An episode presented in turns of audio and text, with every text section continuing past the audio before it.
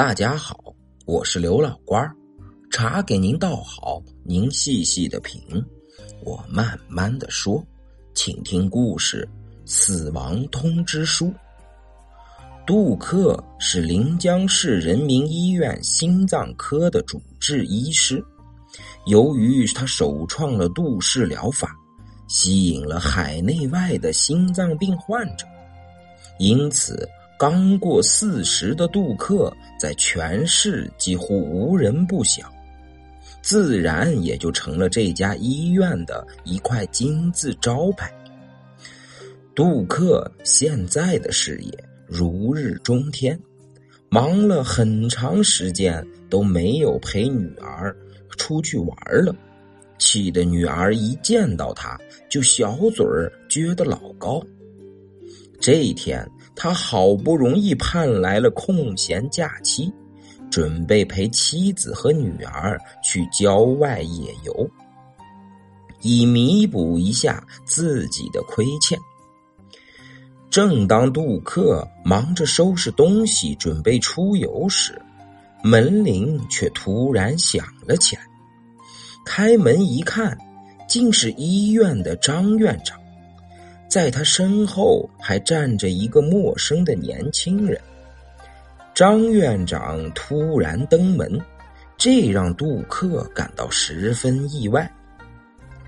倒是张院长开门见山：“杜医生，我先介绍一下，这位年轻人叫林宇，刚从美国留学回来，是欧阳震天的公子。”说到欧阳震天这个名字，在临江市那可是赫赫有名。他创办的震天集团财势雄厚，曾多次资助公益事业。单单欧阳震五十岁生日那天，一下子就捐助了一百多名失学儿童的大手笔。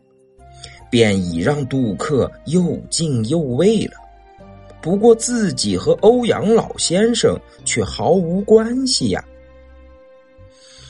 看到杜克一脸疑惑，林雨赶忙开了口：“是这样的，家父近些日子身体每况愈下，他又十分迷信，根本不肯到医院求诊。”每次身体不适，他总是请几个著名医生上门会诊。这次经我好说歹说，他总算松了口，同意到医院接受治疗。我在国外早就听说过杜克医生的大名，所以登门拜访。杜克听了，想起这些天的郊游计划。本想张口回绝，但看到站在一旁满脸期待的张院长，杜克只得点了点头。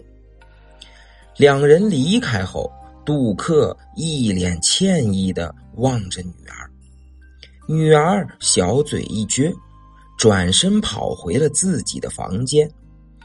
他只好求助的望着妻子。一向善解人意的妻子笑了笑说：“你去忙吧，女儿的思想工作交给我。”杜克的妻子叫唐熙，是报社记者，她能抽出一天时间去郊游也很不容易。现在郊游作罢，她却毫无怨言，这多少让杜克有些欣慰和感激。等杜克匆忙赶到医院，已是中午时分了。他赶快走进了特护病房。这病房的落地大窗，正对着曲折蜿蜒的东江，有山有水，风景如画。微风轻吹，环境优雅。杜克进入病房。仔细打量了一下躺在病床上的欧阳震天，只见他双臂挂霜，神态显得有些疲倦。但是眉宇间仍然透露着一股威严。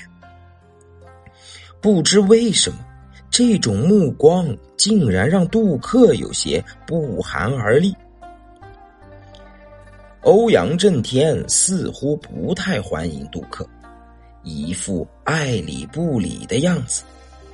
杜克只简单的询问了几句病情之后，病房内便沉默了。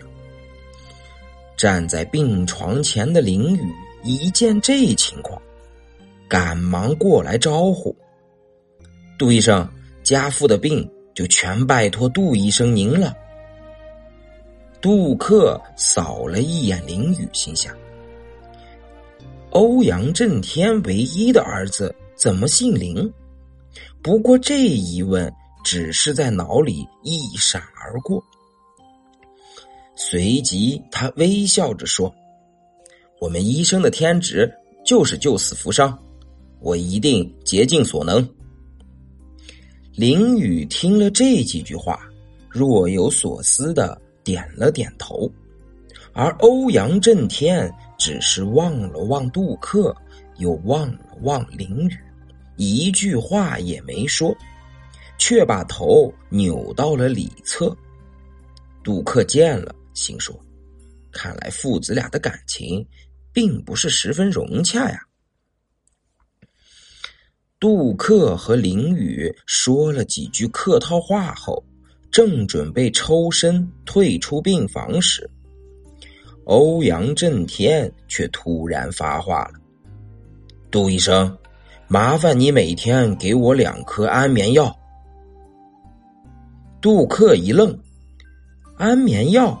可是您的心脏病根本就不能。”但欧阳震天又把头转向了里侧，不再理会。杜克的话，这让杜克十分尴尬。林雨朝杜克点了点头，示意他只要照做就行。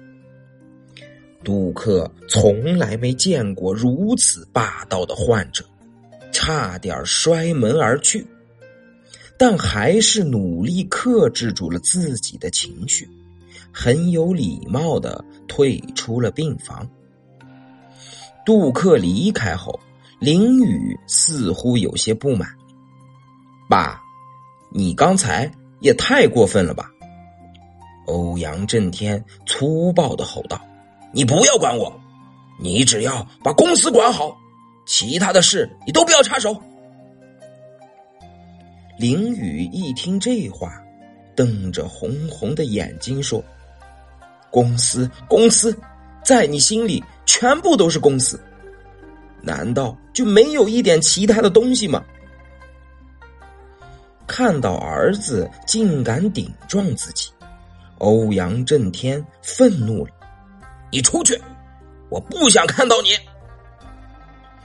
紧接着便听着林雨摔门而出的声音，欧阳震天。的确病得不轻，但在杜克的精心治疗下，欧阳的病情不但日渐好转，连他的脾气也渐渐的好了起来，常常和杜克有说有笑，而林雨却很少来医院，即便是偶尔来一次，也是匆匆而来，匆匆离开。关于欧阳家族的事，杜克也多少有了一些耳闻。至于更具体的缘由，杜克也不得而知，也不便细问。他只是觉得，原来家家有本难念的经，连赫赫有名的欧阳家族也有烦心事儿。这么一想，杜克不由得暗自庆幸。自己家庭的温馨，想起心爱的妻子、可爱的女儿，杜克心中不由涌上一股喜悦和满足。这一天，杜克像往常一样来到欧阳震天的床前，简单的帮他做了全身的检查之后，欣慰的对他说：“欧阳老先生，恭喜你啊，你的身体一切正常，各方面都恢复的很好。如果不出什么意外的话，相信很快就能出院了。”欧阳震天只是笑了笑。而站在一旁的林雨倒有些意外的问：“杜医生，你是说家父的病很快就能出院？”杜克一脸欣喜的点了点头，可是林雨却没有像想象中那么开心。刹那间，他的脸色变得苍白，随口哦了一声，便走了出去。